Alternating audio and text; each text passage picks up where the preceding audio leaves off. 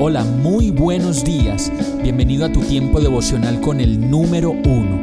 Qué alegría saludarte con la certeza de que Dios está obrando en tu vida su perfecta y buena voluntad, ya sea porque estás aprendiendo de un momento difícil o porque estás disfrutando de su amor a plenitud con paz y tranquilidad.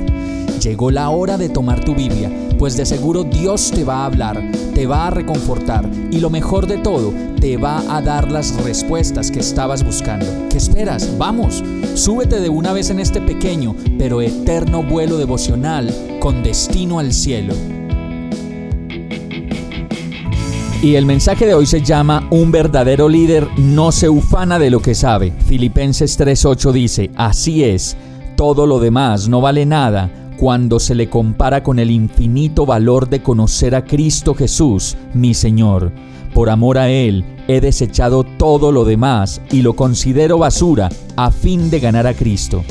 Muchos de nosotros nos ufanamos permanentemente de nuestros logros y de todo lo que hemos alcanzado, títulos universitarios, premios, condecoraciones, reconocimientos, dinero, fama, propiedades y muchas cosas más.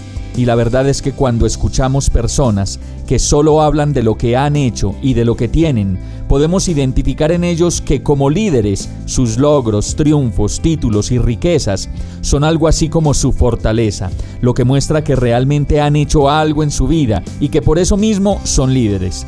Y la verdad es que no está mal tener cosas, logros, títulos y reconocimientos, pero lo que sí está mal es andar haciendo alarde todo el tiempo de ello y presumiendo de eso. Pablo en este caso, un hombre muy estudiado y rico, dice en el verso, todo lo demás no vale nada cuando se le compara con el infinito valor de conocer a Cristo Jesús mi Señor. Y la verdad es que solo Dios nos puede traer la sensatez y la prudencia y mostrarnos que no es necesario ufanarnos de lo que somos y de lo que hacemos, pues es mucho mejor desechar el orgullo, la arrogancia y la insensatez para ganar en nosotros la presencia de Cristo que nos permita ser los líderes que Él diseñó para que fuéramos. Vamos a orar. Amado Dios, cuánto te amo Hoy te pido perdón por ufanarme de lo que tengo, de lo que soy y de todo lo que he estudiado. Reconozco que solo quiero mirarte a ti, verte a ti y ser la persona sencilla, humilde y sensata que tú creaste. No me permitas caer de nuevo en la arrogancia de la vida, que me lleva a mostrar y mostrar todo lo que he hecho, como si eso fuera lo que me hace ser la persona que soy, y como si de ello dependiera mi importancia y mi liderazgo. Te necesito, Señor.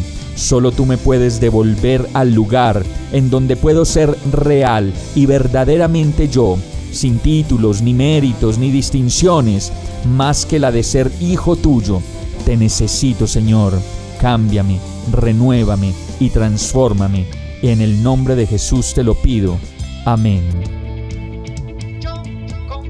Hemos llegado al final de este tiempo con el número uno no te detengas, sigue meditando durante todo tu día en Dios, descansa en Él, suelta los remos y déjate llevar por el viento suave y apacible de su Santo Espíritu.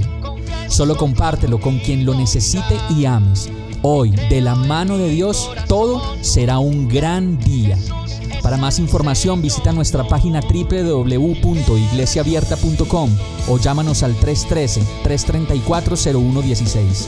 Oramos y rogamos para que cada día te enamores más de Dios y para que no pares de pasar todo tu tiempo con el número uno